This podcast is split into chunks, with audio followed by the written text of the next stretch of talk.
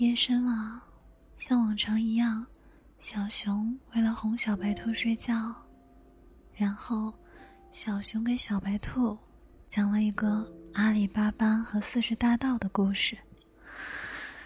小白兔听得不是很认真，就呆呆的看着小熊的脸，安安静静的等小熊把故事讲完。他瞪着大眼睛，使劲盯着小熊。你说，阿里巴巴为什么要叫阿里巴巴？怎么不叫阿里弟弟或者阿外巴巴呢？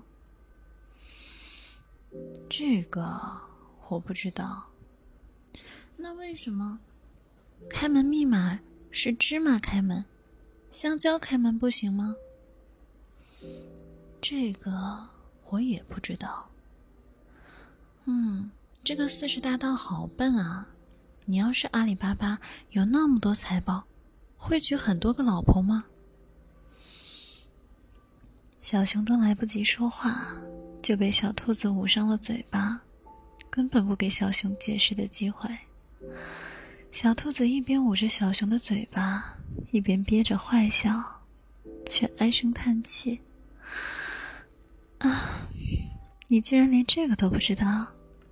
终究还是我一只兔扛下了所有。